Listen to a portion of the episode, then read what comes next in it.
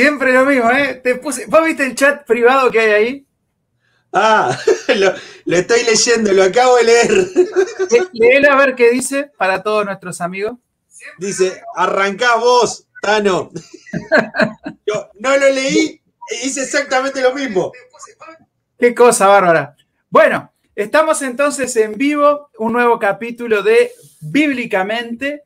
Estamos en esta serie de los lunes a las 19 horas con el programa que se llama La Biblia, un libro, una historia. Exacto, y, varios escritores. Yo voy a seguir insistiendo con eso hasta que este, la producción del canal me, cambie la última parte del, cuestión ahí. Ahí está. yo no sé si viste vos, mientras van llegando amigos, vamos compartiendo, estaba mirando un, un uruguayo, un señor mayor, el tata de internet o algo así lo titularon, que estuvo 24 horas compartiendo streaming en Twitch. Ajá primero, no sé lo que es muy bien Twitch, ¿no?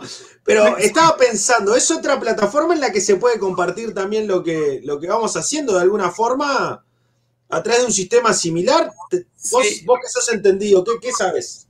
Eh, Twitch, no, no soy muy experto, pero Twitch es algo parecido a YouTube, pero más este, enfocado a lo que es la parte de juegos. Creo que empezó por ahí.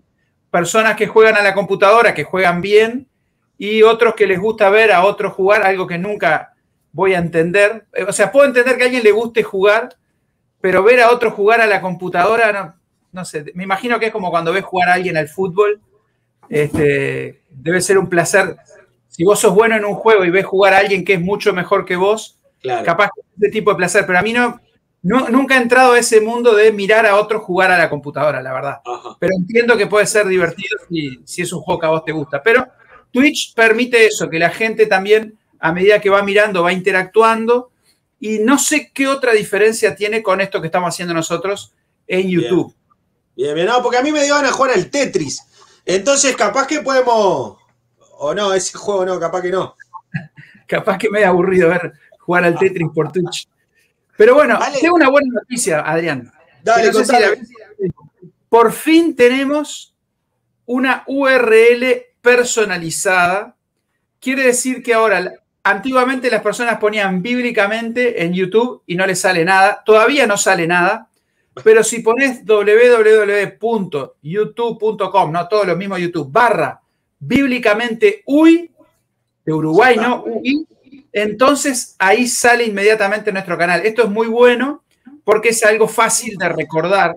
Y como el canal todavía es muy chiquito, a veces se complicaba a la gente. Si no le pasas el link específicamente es medio complicado, ¿no?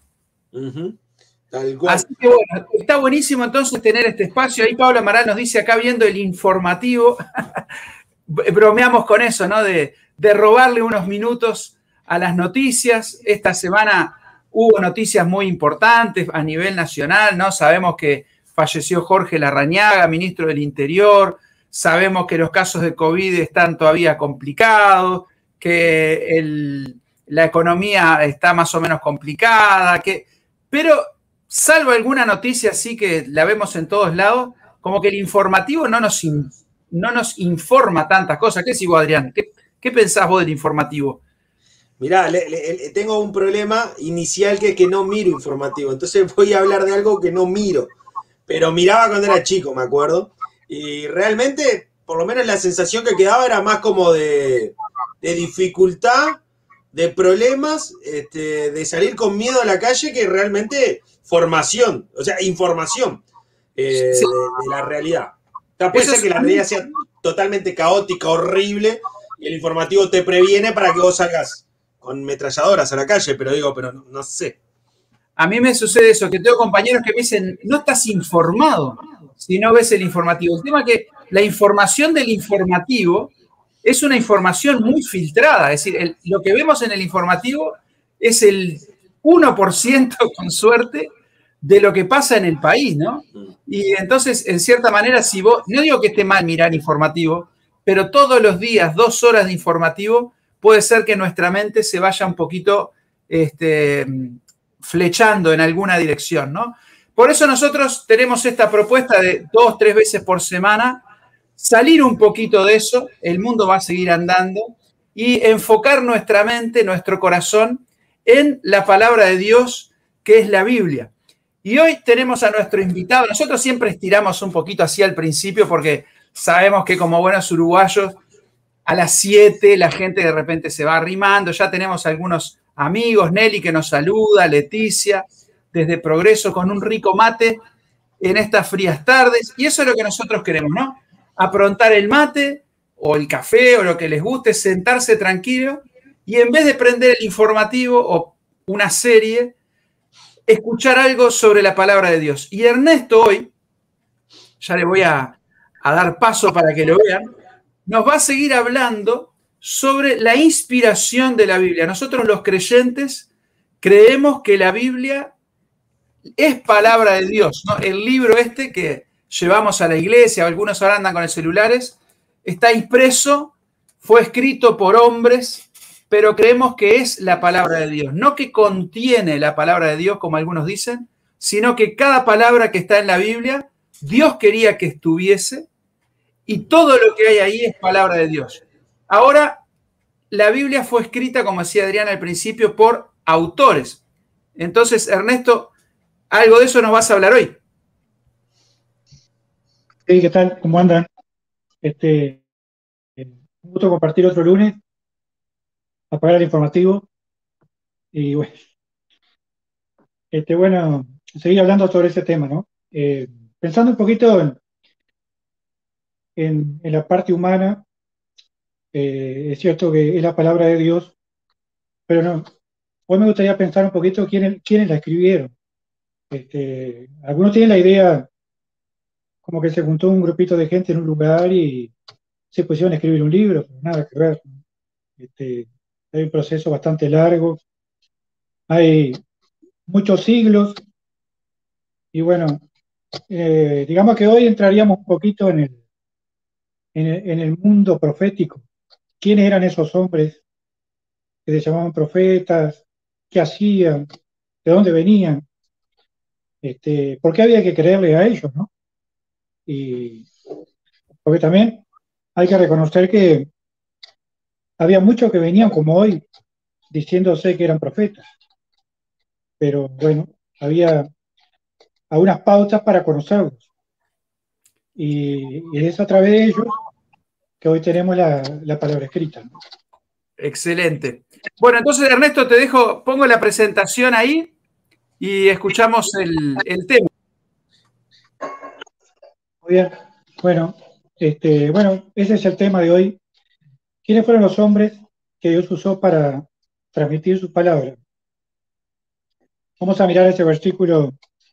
Ya lo habíamos leído, eh, 2 Pedro 1, 20 a 21, que dice, entendiendo primero esto, que ninguna profecía de la Escritura es de interpretación privada, porque nunca la profecía fue traída por voluntad humana, sino que los santos, hombres de Dios, hablaron siendo inspirados por el Espíritu Santo.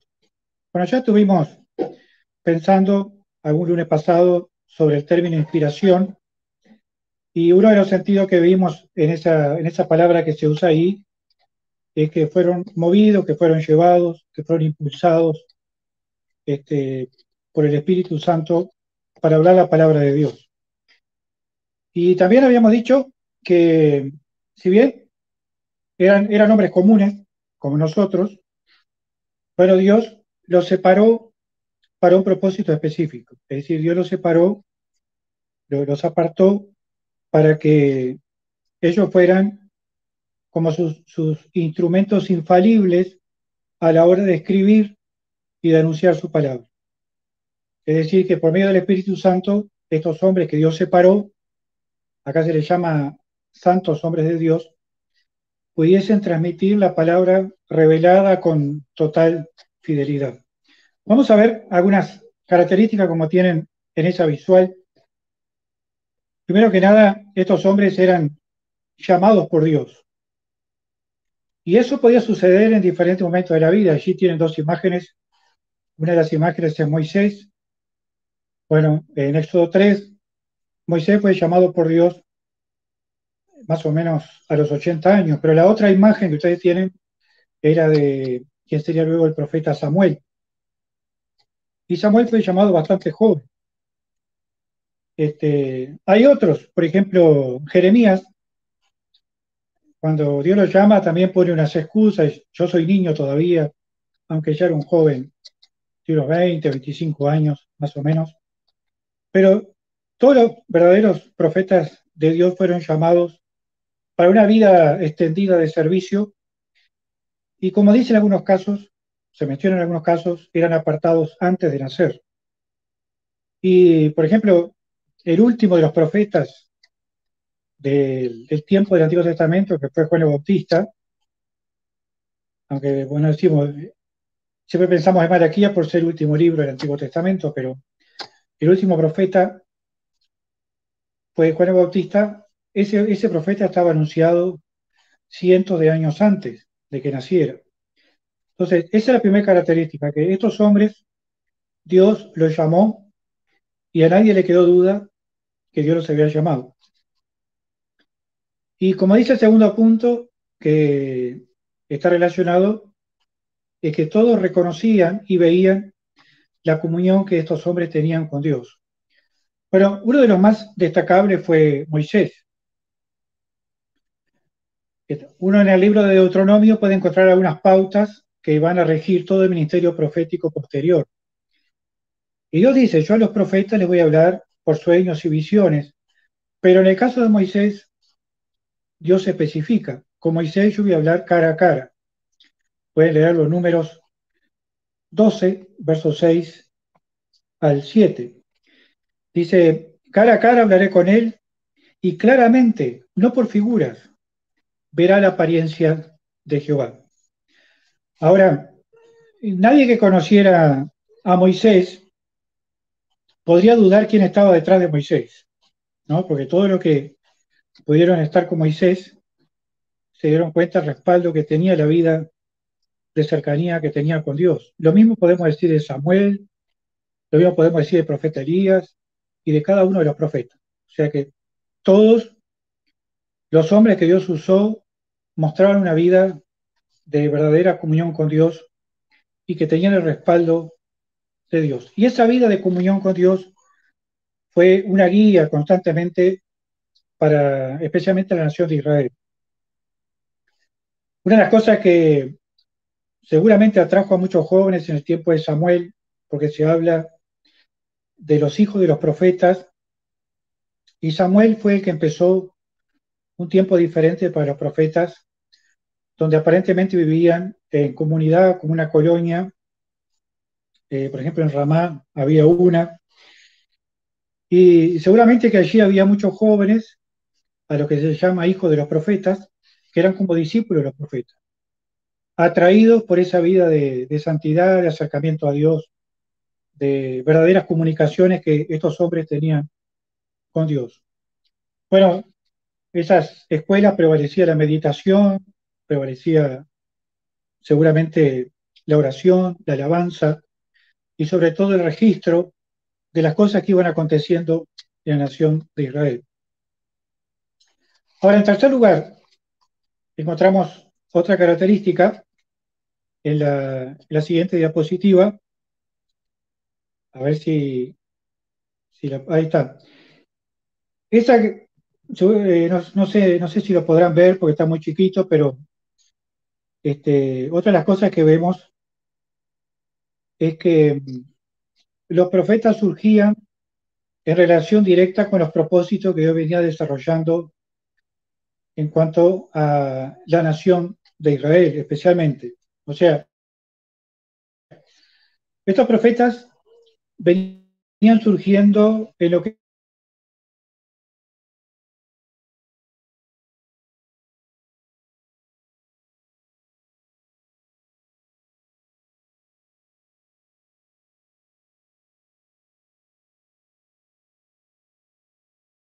sería la historia.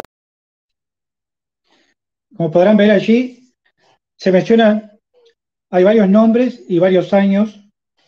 Eh, y también, si ustedes miran, capaz que lo pueden mirar después a esa imagen, hay diferentes periodos.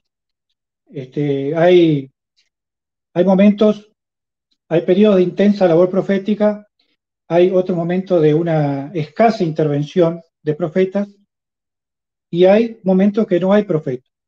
O sea, no es que era constantemente surgiendo gente hablando de parte de Dios. Uno puede en la Biblia marcar ciertos tiempos, por ejemplo, Abraham es el primero que se menciona como profeta, pero Moisés es el, el ministerio profético en su persona, digamos que reúne todas las pautas de un verdadero profeta. Tenemos el periodo de los jueces, donde se destaca una profetisa como Débora, así también Samuel. Tenemos el intenso periodo profético de los reyes, donde muchas veces los profetas hablaban contra sus propios reyes. Tenemos un periodo de profetas antes del exilio, donde aparecen, por ejemplo, Amós, Oseas, anunciando una inminente destrucción en, cuanto a Jerusalén y la situación de Israel. Tenemos profetas durante el exilio y tenemos profetas, este, bueno, durante el exilio, por ejemplo, Ezequiel, y tenemos profetas después del exilio.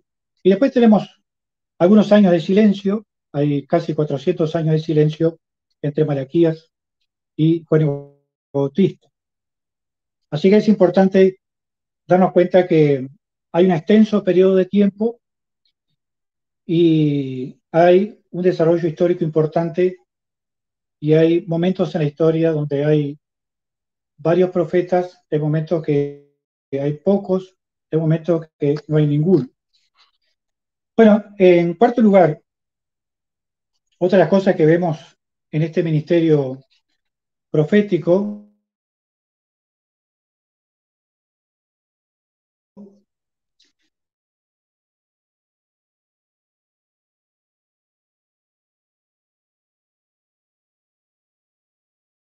es que los profetas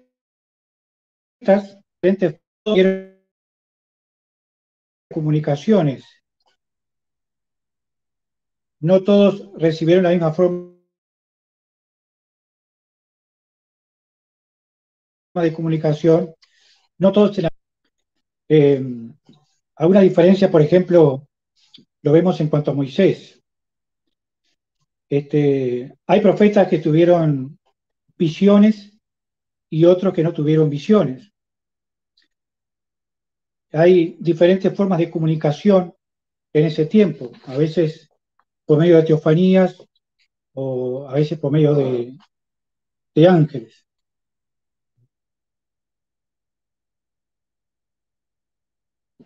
Sí, capaz que se corta un poquito. Este,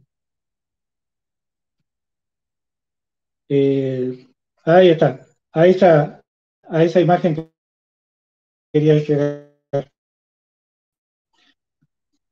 No sé si se perdió algún punto, pero habíamos dicho diferentes formas de comunicaciones y diferente intensidad en las comunicaciones. O sea que el mensaje de Dios podía llegar de diferentes maneras. En general, como dice el punto B, eran voceros de Dios, o sea, hablaban de parte de Dios o hablaban delante de Dios. Los profetas no siempre predecían, muchas veces enseñaban, otras veces reprendían, otras veces venían a dar una respuesta específica de parte de Dios. A veces era una combinación de proclamación y también de predicción. Bueno, eh, y otras veces los profetas vemos que están intercediendo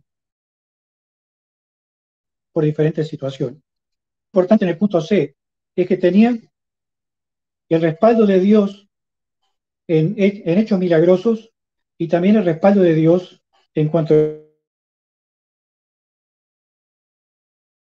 en cuanto a Moisés.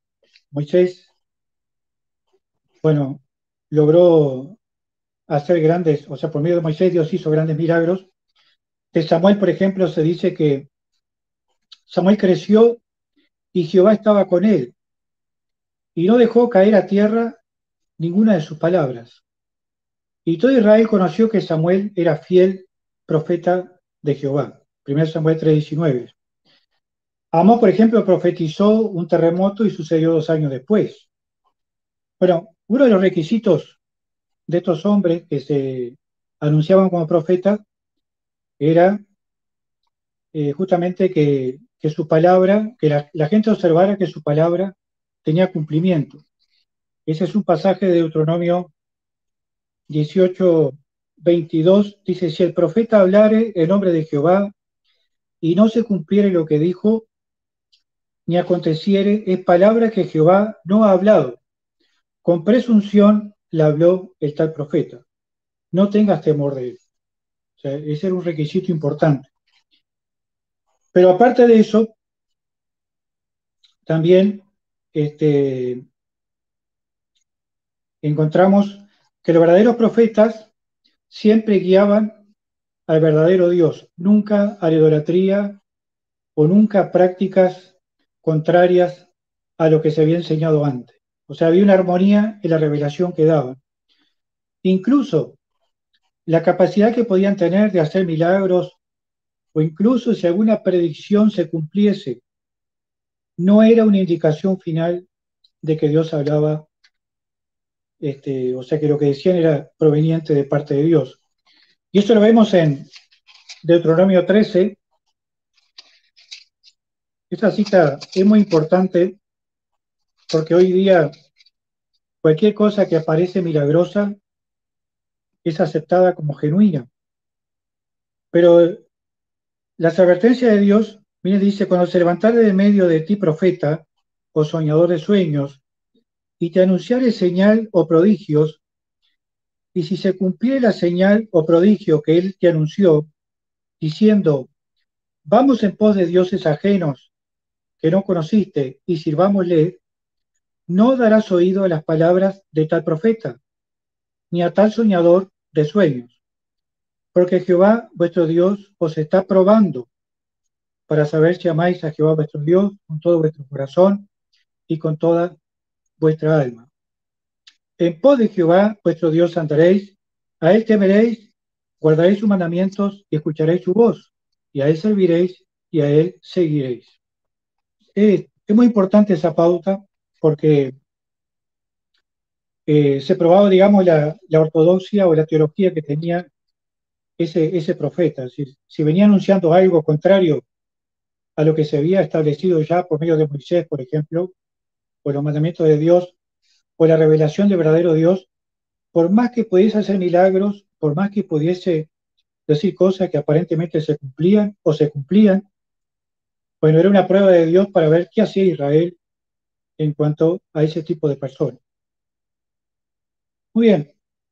Eh, también podrán ver en el punto 5 que los profetas tuvieron una intensa labor de escritura, pero no toda la escritura fue bajo inspiración.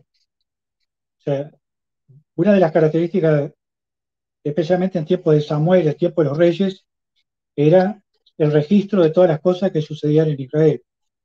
Por eso uno en el Antiguo Testamento encuentra, por ejemplo, las crónicas de Samuel Vidente, del profeta Natán, de Gad Vidente, eh, primera crónica 29, 29 30, los libros del profeta Natán, profecías de Ahías Silonita, profecías de Vidente Ido, segunda crónica 9, 29, libro del profeta Semaías de Vidente Ido, segunda crónica 12, 15, y bueno, podríamos seguir.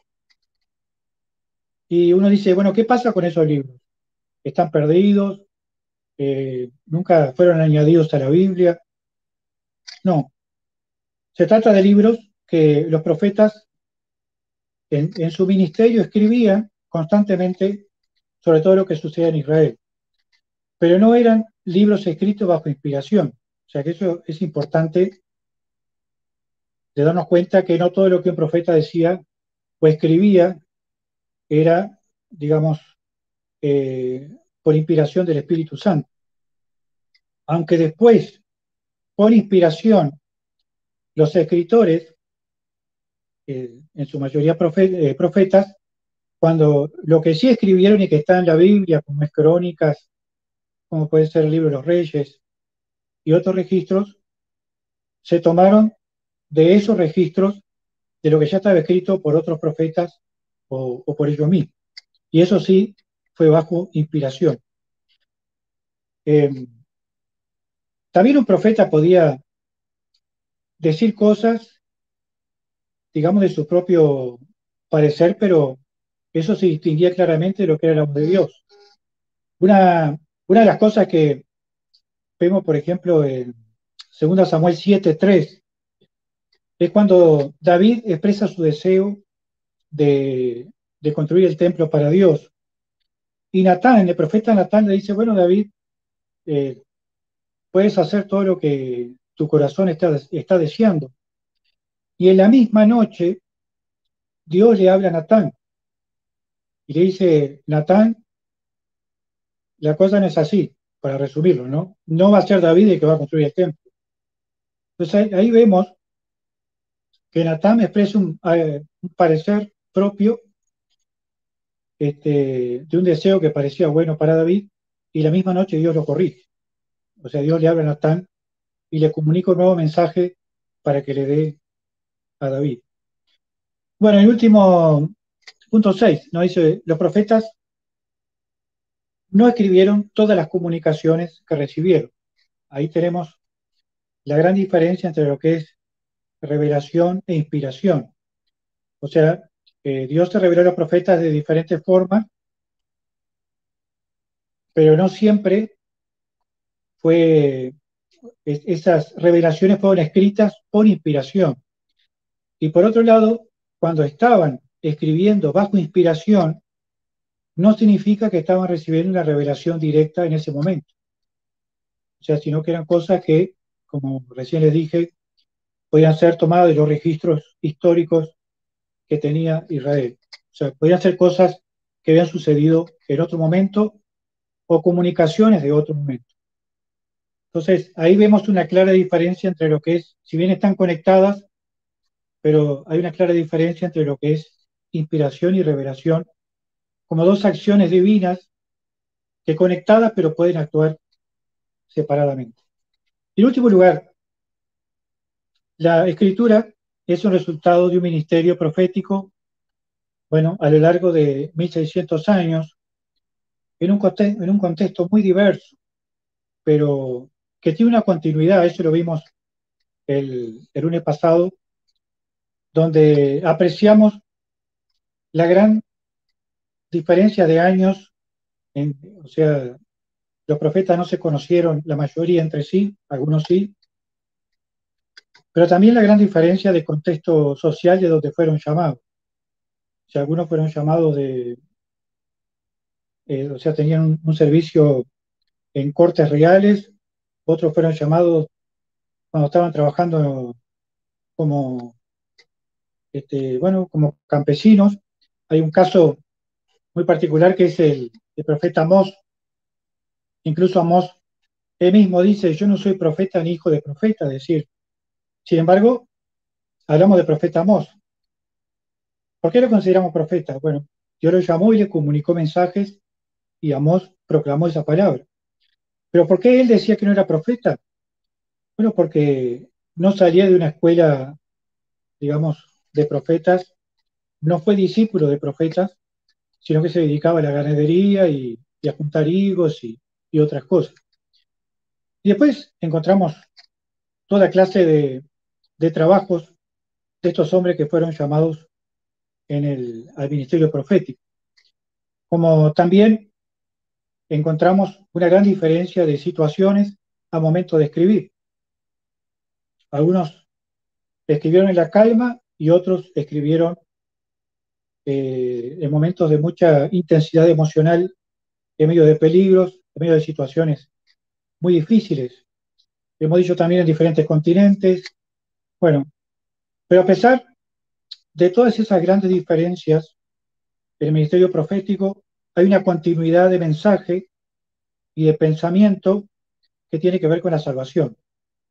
Es decir, que el hilo a través de la Biblia es continuo hasta, la manifestación del ungido de Dios, el Señor Jesús, que venía para para morir por, los pecadores.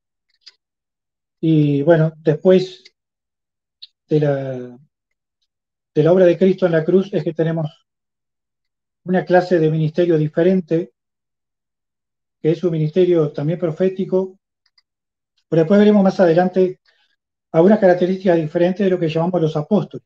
Hasta ahora nos hemos enfocado un poco en los profetas de la antigüedad, o sea, antes de Cristo. Bueno, capaz que hay alguna pregunta, pero la idea era un poco dar un panorama sobre estos hombres de la antigüedad que escribieron. Eh, ya como ven, no todos escribieron, o sea, había más profetas de los que escribieron, mm. ¿no? Pero sí, los que escribieron en el transcurso de los años, este, bueno, fueron diferentes entornos y diferentes situaciones. Excelente, bueno, muy claro Ernesto. Yo cuando, cuando hablamos de años, a mí me gusta compararlo, ¿no? Hablamos 1600 años y uno lo dice así, 1600 años, pero si pensamos, por ejemplo, desde que Colón descubrió América, todo lo que pasó en 500 y pocos años, ¿no? Estamos hablando de tres veces este, el tiempo que Colón descubrió América y Uruguay, por ejemplo, tiene 200 y pocos años. Entonces, pensar que escrituras a lo largo de 1600 años pudieran conformar un libro con un mensaje coherente, más allá que seguramente después vamos a hablar de eso, Ernesto, de que hubo momentos en la historia donde se decidió lo que era palabra de Dios, lo que iba a quedar en la Biblia o no, pero más allá de eso, yo podríamos hacer el desafío, bueno, elegí escritos los que vos quieras, yo que sé, algo de Aristóteles, algo de, no sé, yo no conozco mucho de literatura, de allá de 1500 a.C., algo del 200, algo del 400, y armate un libro a ver qué sale, ¿no? Y como decía Ernesto, y por eso el título de esta serie es La Biblia, un libro, una historia porque la historia de la redención es ese tema que atraviesa toda la Biblia y que algunos pueden decir, bueno, es algo armado, pero realmente creer que eso fue algo armado por hombres es inverosímil, va contra la evidencia y justamente lo que Ernesto nos está explicando en el programa de hoy y en programas anteriores son evidencias de que la Biblia no es solamente un libro, ¿no? Sí, ahí hay algo interesante que, dijiste, Ale, y que es lo que viene haciendo Ernesto, y es que viene arrojando evidencias eh, de verdad. No, no, son pensamientos de Ernesto para poder explicarnos esto y que a todos nos cierre.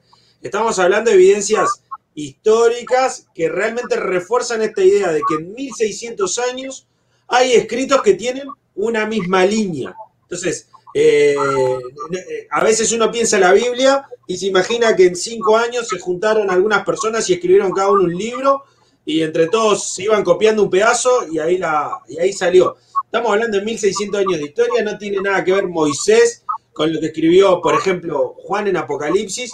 Entonces, o sea, nada que ver en el sentido de que no se pueden haber juntado, tienen 1600 años de diferencia. Entonces, ¿cómo es posible que mantengan una línea? Y Ernesto, ahí a mí me surge una pregunta que me gustaría hacerte un poco en nombre de, quien pueda estar cuestionando, pensando un poco esto, y es, si estamos hablando de, un libro o una historia, ¿por qué hay esa diferencia entre algunos que solo creen en el Antiguo Testamento y no pueden ver que el cumplimiento es el Nuevo Testamento? No sé si para hoy o para otro programa, Ernesto, pero si quieres arrojar alguna idea hoy. ¿Estás muteado, Ernesto? Sí. ¿Cómo fue la pregunta? No te entendí muy bien. La, pregunta es, si estamos hablando de que es un libro o una historia, ¿cómo puede ser que muchos de los que creen en el Antiguo Testamento no puedan ver el cumplimiento en el Nuevo Testamento? No puedan ver que es un libro, sino que ven, no, Jesucristo no es real, no es el cumplimiento del, del Antiguo Testamento. ¿Por qué algunos sí no pueden ver ese, cumplimiento?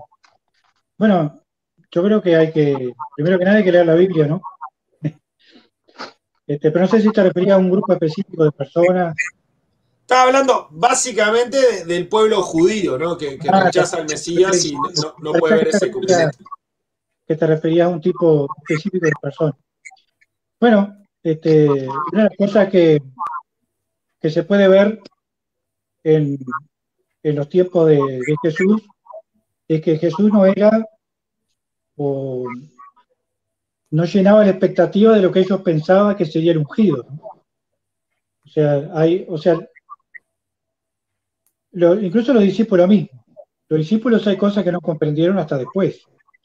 Tuvieron expectativas equivocadas, como, todo, como toda la sociedad judía, y recién se dieron cuenta cuando vieron al Señor resucitado, cuando ya habían acontecido los hechos y se acuerdan lo que es Lucas 24, ¿no? El Señor le, le dice, bueno, pero estas cosas están en- escritas.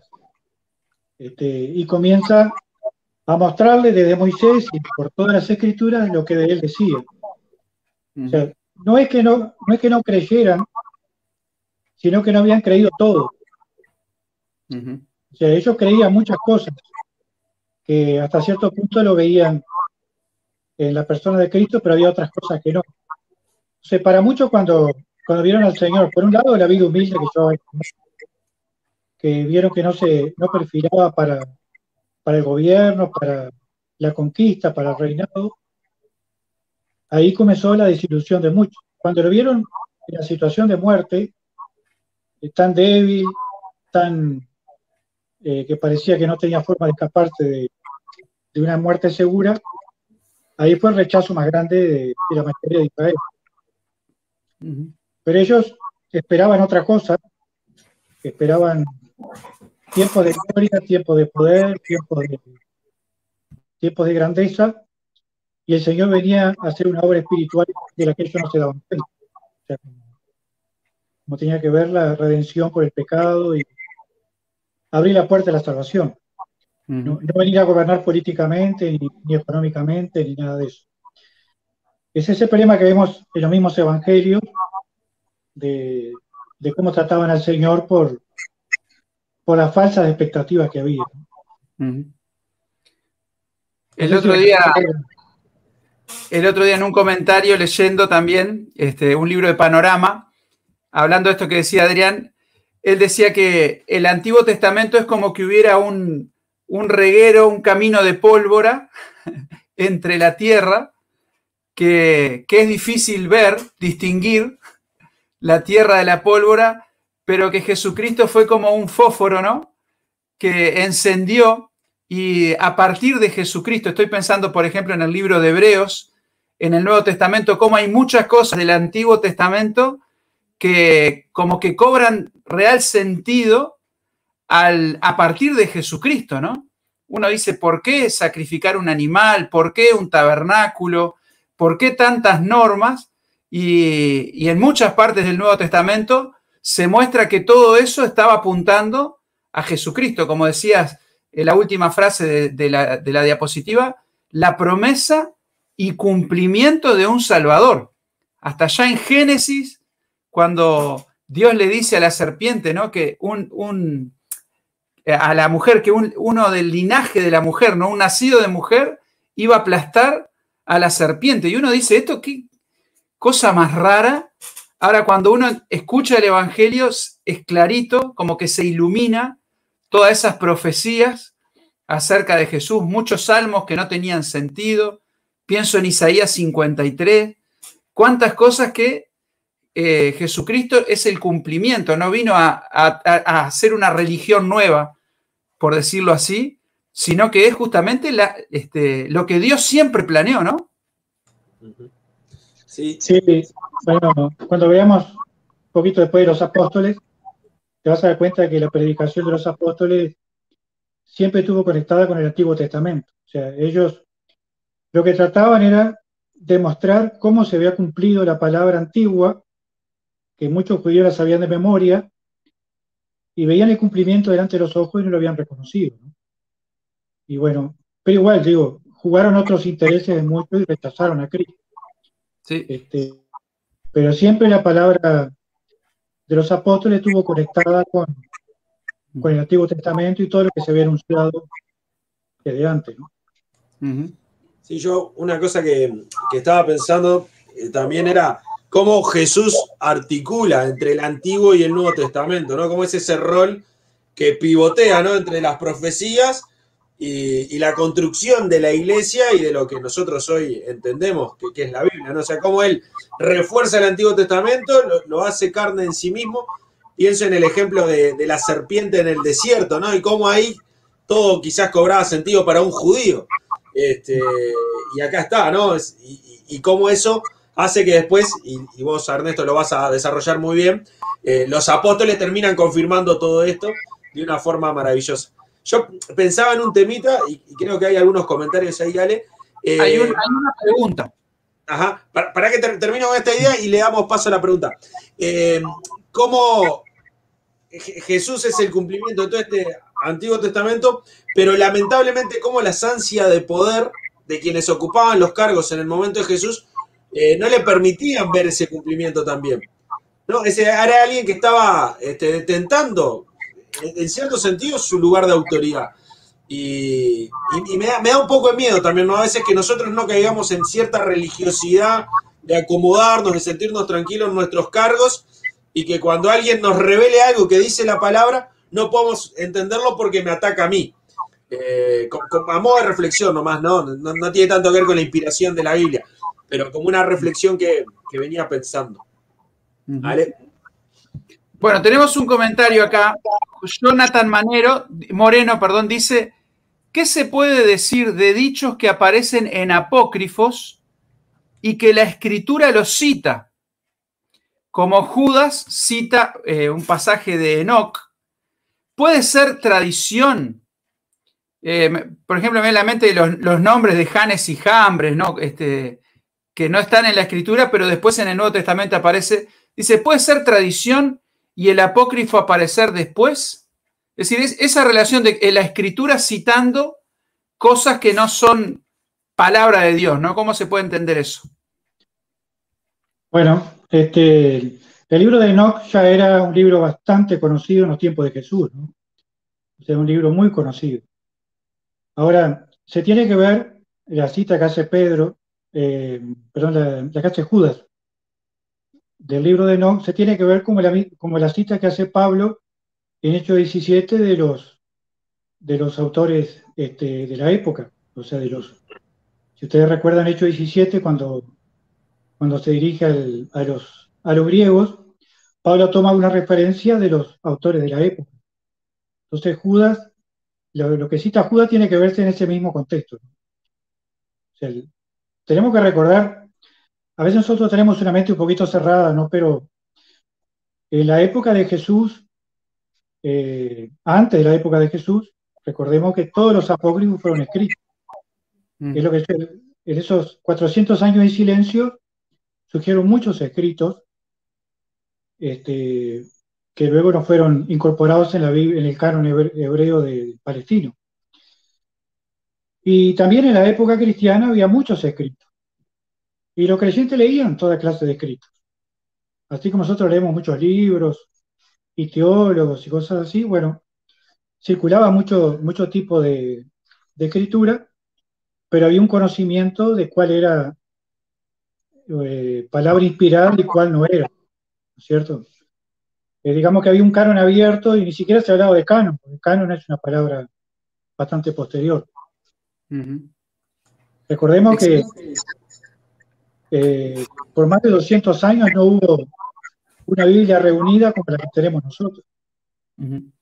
Y bueno, en los tiempos de Jesús, obviamente circulaban diferentes escritos y, algo de eso que circulaba es lo que ha quedado en algunos escritos como lo, que decía Pablo en Hechos 17 o lo que decía Judas y alguna otra referencia, ¿no?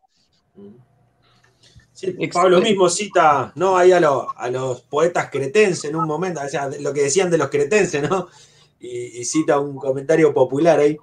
Ale, ahí Juan Escañelo ahí eh, cita un pasaje en los comentarios que, creo que, tiene que ver con esta idea, ¿no? Cómo los judíos no podían ver algo tan claro como que el Mesías iba a venir de, Belén, ¿no? Que si bien Jesús crece en Nazaret, sabemos que nació en Belén. Sí, creo que, creo que lo sabían porque cuando los magos preguntan, eh, cuando Herodes le pregunta a los magos, sabían, solo que una cosa que tenemos que entender, me parece a mí, cuando vos decías de que no se conocían, es que no había algo que para nosotros es tan cotidiano que es Internet. no había Google. No era tan fácil saber que Jesús venía de Belén. Para ellos venía de Nazaret, ¿no? Este, Natanael dice, de Nazaret algo bueno. Entonces, hoy nosotros tenemos un acceso a tanta información y es tan fácil cotejar y buscar fuentes, pero mil años antes de Cristo, lo que yo escribía otro no se iba a enterar que yo lo escribí hasta capaz. Y eso es, eso es lo que es tan impresionante, ¿no? Que no estaban escribiendo, voy a entrar a Google a, ver qué escribió aquel y voy a decir algo parecido. Y, por ejemplo, el libro El Corán o otros escritos que pretenden ser divinos, descaradamente toman de la Biblia y agregan cosas y transforman. Pero en esa época, cuando efectivamente se escribió la Biblia, no estaba esa posibilidad de averiguar. Y había muchas personas que creo que no sabían que Jesús realmente era Nazaret. Y otros, este, Jesús les dice y los denuncia. Dice, ustedes conocen las escrituras y son ellas que dan testimonio de mí. O sea que ahí el problema no era intelectual, sino que era un problema moral. Era el corazón de ellos que estaba endurecido. Si le creyeran a Moisés, Jesús dice, me creerían a mí, ¿no? Era el cumplimiento. Interesante ver también, ¿no? Que nosotros estamos hablando, hoy cuando hablabas de tiempo, Ale, en 1500 años, 1600 años, eh, se escribe esto.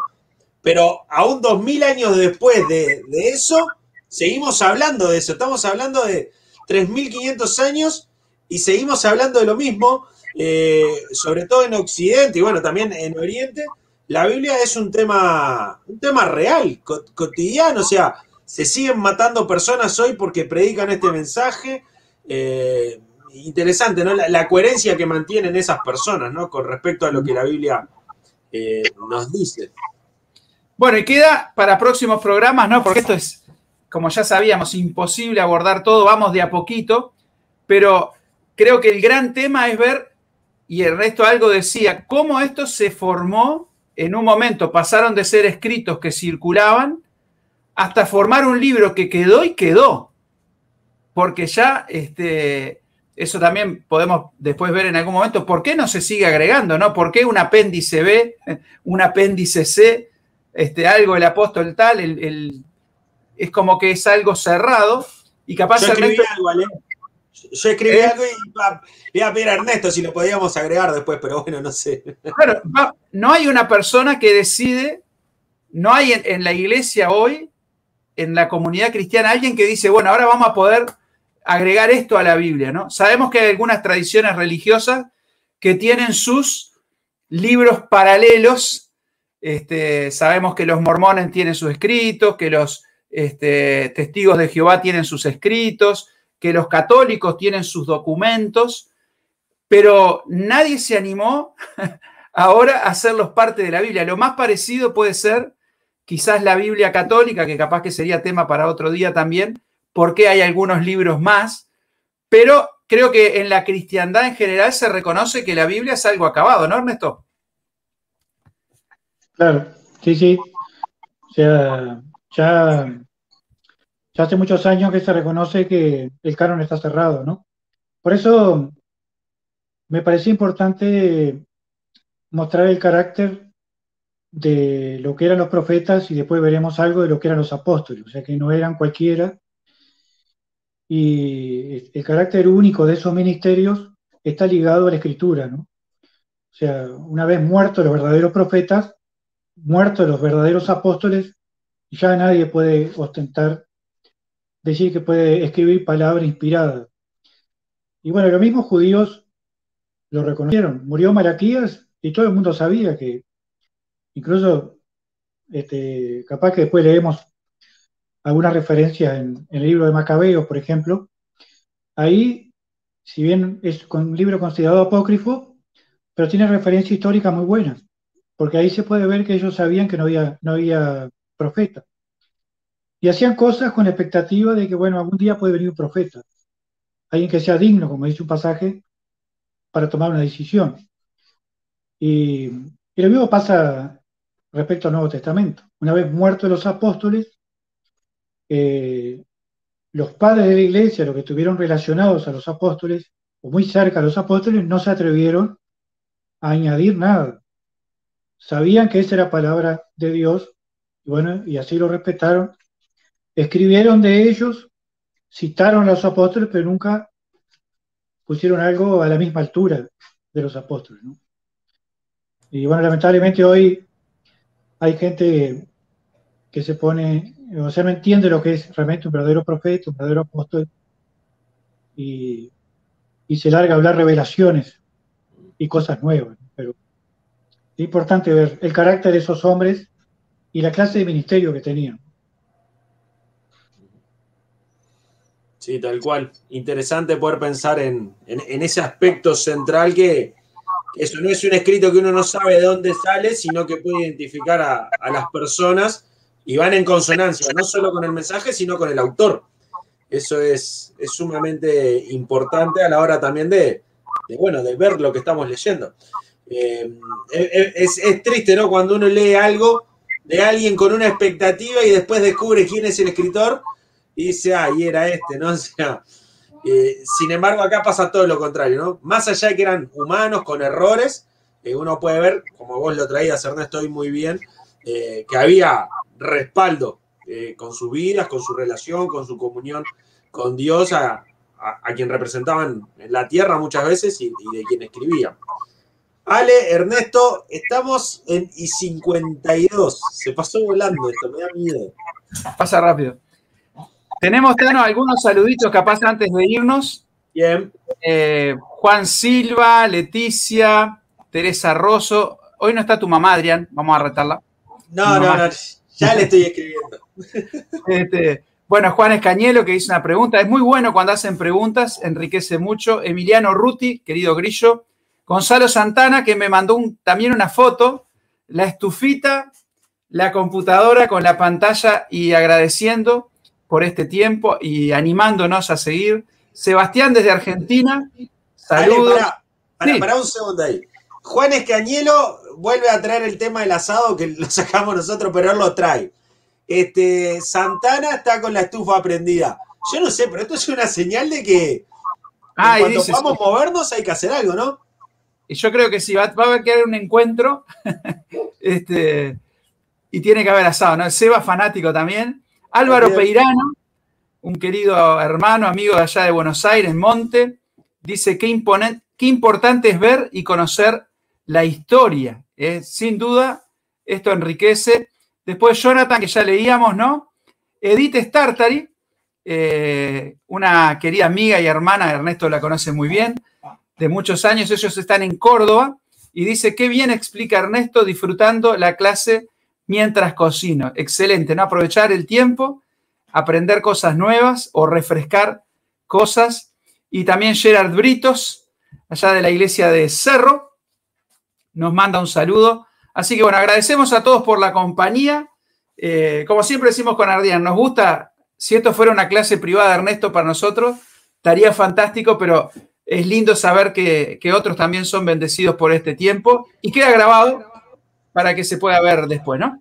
Lo que Ernesto no sabe es que en realidad es una clase privada para nosotros, pero nosotros la aprovechamos y la compartimos con otros. O sea, bíblicamente es una excusa para escuchar a Ernesto, a Pablo, a Agustín y a otros invitados que iremos invitando. Excelente. Bueno, Ernesto, muchas gracias. Entonces nos vemos el lunes que, viene con otro tema. Gracias a ustedes, nos estamos viendo. Bendiciones. Chao, chao. Nos vemos suscríbete bíblicamente. Tu canal.